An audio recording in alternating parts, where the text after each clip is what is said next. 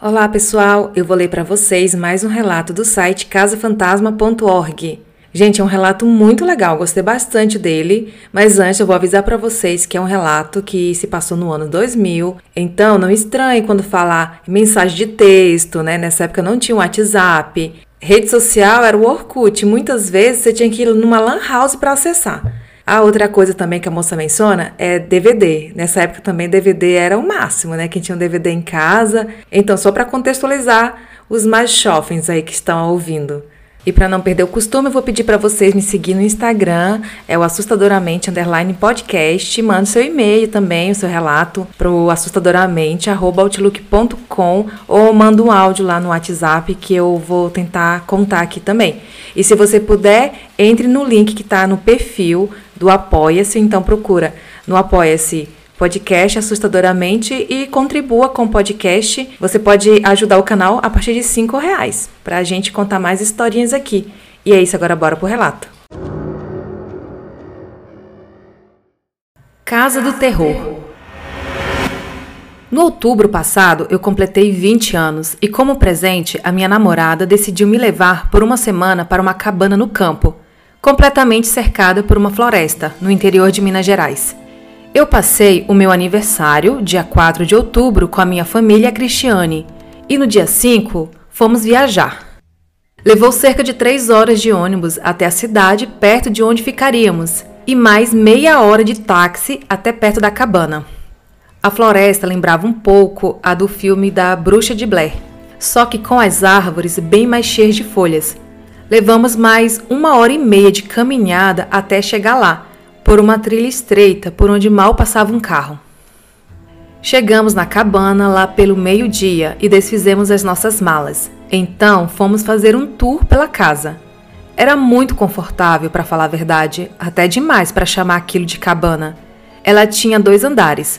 O andar de baixo era dominado pela sala de estar. Tinha um sofá bem confortável, poltronas, uma TV com tela grande e até um DVD, nos falaram para levar alguns DVDs para assistir, já que a recepção da TV não era boa por causa das árvores. A cozinha tinha um forno elétrico e uma geladeira. Eu fiquei aliviada com isso. Eu gostei da ideia de ir para uma cabana, sem muito conforto, mas eu não gostava nem um pouco da ideia de ter que acender um fogo para cozinhar.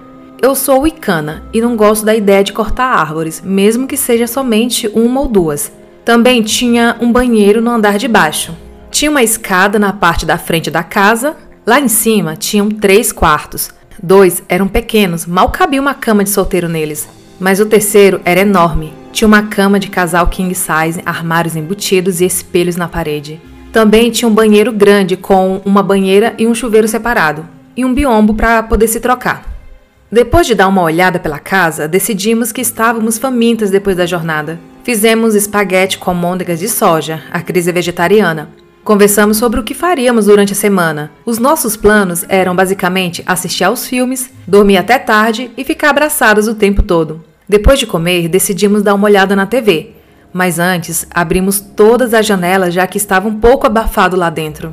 A brisa estava maravilhosa. Eu imaginei que estivesse fresca por causa da sombra das árvores. Fomos vendo os canais, mas como tínhamos falado, a recepção estava péssima. Então resolvemos ver um DVD. Estávamos assistindo a uma comédia e cerca de cinco minutos depois que colocamos o filme, ouvimos um grito arrepiante. Congelamos. Parecia vir de todos os lugares, do andar de cima, do lado de fora e da sala também. Eu corri para o lado de fora para ver se eu encontrava alguém, e a Cris foi para o andar de cima para procurar pelos quartos. Eu gritava com toda a força, perguntando se tinha alguém lá e se precisavam de ajuda, por cerca de 10 minutos, até minha garganta começar a doer e a minha voz começar a fraquejar. Ninguém respondeu. Nada. Nós duas voltamos para a sala, completamente confusas. Depois de concordar que nós duas ouvimos uma mulher gritando, conversamos sobre as possibilidades. Se não havia mulher nenhuma e nem ninguém, então só poderia ser algum fantasma. Eu estava disposta a acreditar nisso, mas a Cris, que é cética, decidiu que devia ser algum pássaro, um gato do mato ou algum outro animal gritando ou brigando ou alguma coisa do gênero. Eu decidi concordar com ela, já que ela nunca acreditava em nada, mesmo eu morando em uma casa assombrada. Outras histórias que talvez eu conte depois. Enfim, ela ainda acha que são coisas normais, que não é nada demais. Apenas a nossa mente pregando peça na gente. Ou coisas mal explicadas. Ela nem mesmo acredita em mágica. Então acabamos voltando a assistir o DVD e tudo ficou bem, até a hora de dormir. Não conseguimos dormir antes das duas da manhã, já que eu tenho insônia e a Cris trabalha de noite em um hospital. Ela está estudando medicina. Então estamos as duas acostumadas a dormir tarde. Ficamos deitadas, só com o abajur ligado, conversando sobre como era bom estar lá, como era boa a cabana e como era bom ficarmos sozinhas a semana toda, já que geralmente mal conseguíamos ter uma refeição juntas sem que algo acontecesse ou alguém aparecesse. Eu liguei para minha família para falar que estava tudo bem e mandei algumas mensagens de texto pelo meu celular para alguns amigos, só dizendo um oi para eles, e então decidimos ir dormir. Tínhamos deixado o ventilador ligado, já que estava bem quente, e só um lençol cobrindo a gente. Tudo que a gente podia ouvir era o ventilador e uma coruja ou outra lá fora. Nós duas dormimos bem rápido, cansadas de ter acordado cedo e da tarde movimentada que tivemos depois que chegamos. No entanto, eu acordei um pouco depois. Eu não sei o que foi que me acordou, mas era como se alguém tivesse chamado meu nome. Eu olhei o relógio e era quase 3h30 da madrugada. Estava escuro e eu estava congelando. Eu estava deitada pensando por que eu tinha acordado quando eu escutei uma gargalhada vindo da porta do quarto. Eu tentei ver se tinha algo lá, mas estava muito escuro para ver qualquer coisa, e apesar disso, eu estava sem óculos e eu praticamente não enxergo nada mais de um palmo de distância do meu rosto. Só borrões. Eu estendi o braço e acendi a luz, e vi uma sombra sumir rápido da porta e então mais nada, só o vazio da porta. A Cris se mexeu sonolenta do meu lado, perguntando por que eu tinha acendido a luz. Eu chacoalhei ela até ela acordar completamente e contei o que tinha acontecido. Ela, claro, não acreditou em mim. Ela não achou que eu estava mentindo, só que eu estava com sono e tinha imaginado a gargalhada e a sombra. Eu concordei, dei um beijo nela, apaguei a luz para voltar a dormir. Ela me abraçou e eu me senti mais calma nos braços dela. Eu não estava realmente assustada, como eu já disse, eu moro em uma casa assombrada. Mas eu conheço os meus fantasmas e sei que eles não me machucariam e até me protegeriam. Mas esse espírito eu não conhecia. Então eu tinha que me manter alerta.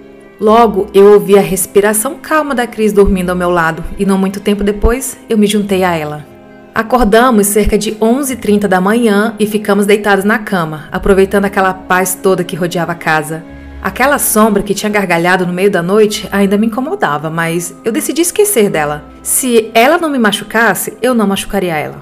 Fizemos um café da manhã, iogurte vegetal e algumas frutas. Falamos sobre nada em particular enquanto comíamos, apenas ríamos e fazíamos piada. Como o dia estava muito quente, eu decidi tomar uma ducha fria antes de fazer qualquer coisa. Cris decidiu tomar um banho quente de banheira quente até demais para o meu gosto, já que estava um calor muito forte. Eu tomei o meu banho, coloquei um short e uma blusinha, e enquanto a Cris tomava o banho dela, eu lia para ela. Estávamos lendo os livros de Harry Potter. Nós duas somos vidradas na coleção. Nós nos revezamos, lendo cada uma um capítulo em voz alta para outra. Desse modo, podemos ler o mesmo livro ao mesmo tempo. Eu tinha apenas lido algumas páginas do décimo capítulo do terceiro livro quando, de repente, ouvimos umas batidas na porta da frente da cabana, como se alguém estivesse dando socos nela.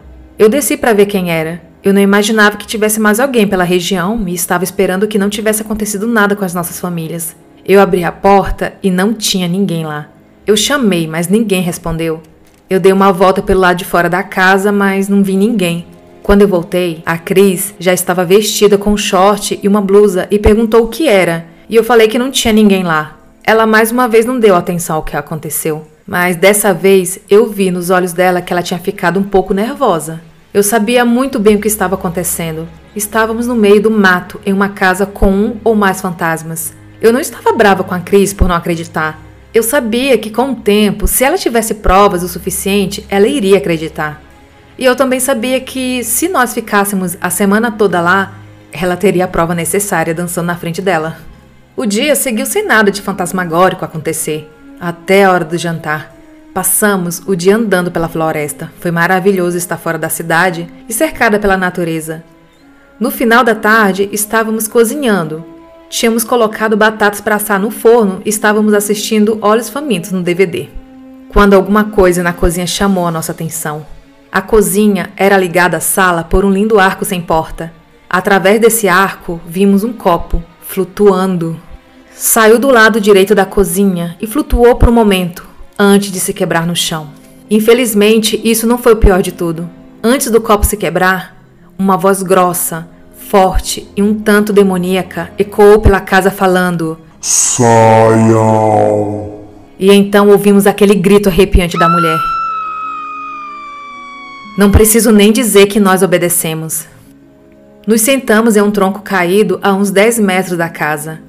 Eu olhei para Cris e simplesmente falei: Então, o que você acha que acabou de acontecer? Ela só olhou para mim e eu pude ver o medo nos olhos dela. Depois de um minuto ou mais, ela falou: Talvez a gente devesse fazer algo, tipo, você fazer algo. Você é boa com esse tipo de coisa, fantasmas e tal. Não tem nada que você não possa fazer?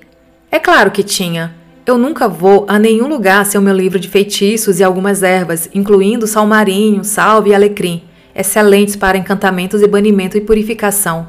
Decidimos voltar para dentro depois de uns 10 minutos.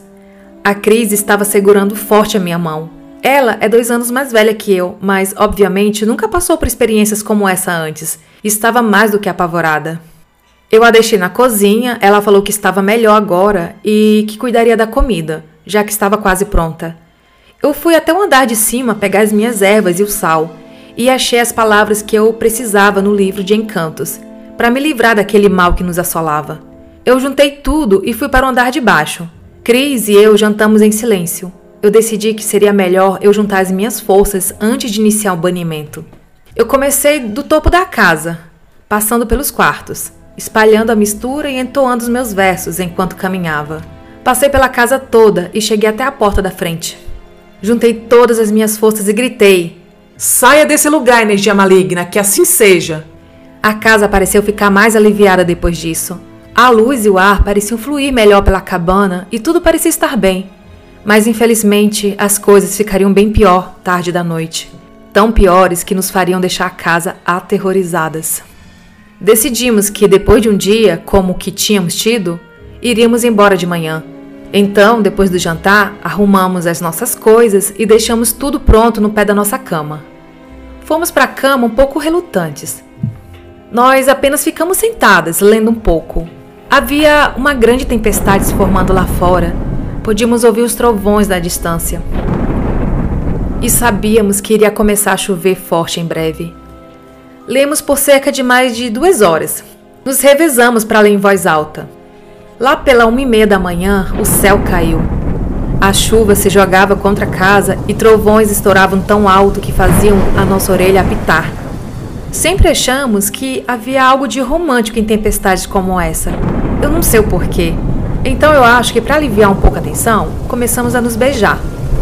Cerca de 20 minutos depois, o abajur que estava aceso apagou depois que um raio caiu perto da cabana. Congelamos. Ficamos completamente paralisadas de medo de estar em uma casa assombrada e no escuro. A Cris tentou acender as outras luzes, mas não adiantou nada. Não tinha energia na casa. Claro que qualquer bruxa com respeito próprio tem sempre alguma vela à mão. Então, eu acendi algumas pelo quarto e me senti um pouco melhor com aquela luz clareando um pouco as coisas. Tínhamos fechado e conferido todas as janelas, já que queríamos ir embora logo pela manhã. Mas apesar disso, uma ventania gélida entrou pelo quarto e apagou todas as velas. A minha respiração ficou presa quando senti o frio tomar conta do quarto. Se eu pudesse ver, eu teria visto o ar quente da minha respiração saindo pela minha boca. Eu estava coberta de calafrios e eu podia sentir a Cris tremendo nos meus braços. Um raio caiu e, naquele curto momento de luz, pudemos ver manchas de sangue espalhadas pela parede. Cinco segundos depois, outro raio. E na porta do quarto estava a sombra. Ouvimos a sua risada meio assoprada e com um tom maligno. Sentíamos o quarto se enchendo com a sua maldade. Então, ouvimos os seus passos atravessando o quarto vagarosamente. Então, eu sussurrei para Cris se concentrar em uma luz branca nos cercando, nos protegendo desse mal. E eu fiz o mesmo. Assim que a risada dele parou, Outro clarão de um raio iluminou o quarto e eu pude ver a sua boca escancarada e vários dentes que pareciam lâminas, como a boca de um tubarão. Eu invoquei a nossa luz branca e gritei para ele: Nos deixe em paz. Você está proibido de nos fazer mal. Nós estamos protegidos pela luz branca que queima e expulsa sua maldade deste lugar. As luzes voltaram. Sem pensar duas vezes, pegamos nossas botas, nossas malas, eu peguei o meu telefone e corremos para fora de lá, somente de pijamas, como se tivesse alguma coisa no nosso encalço, e a gargalhada estava.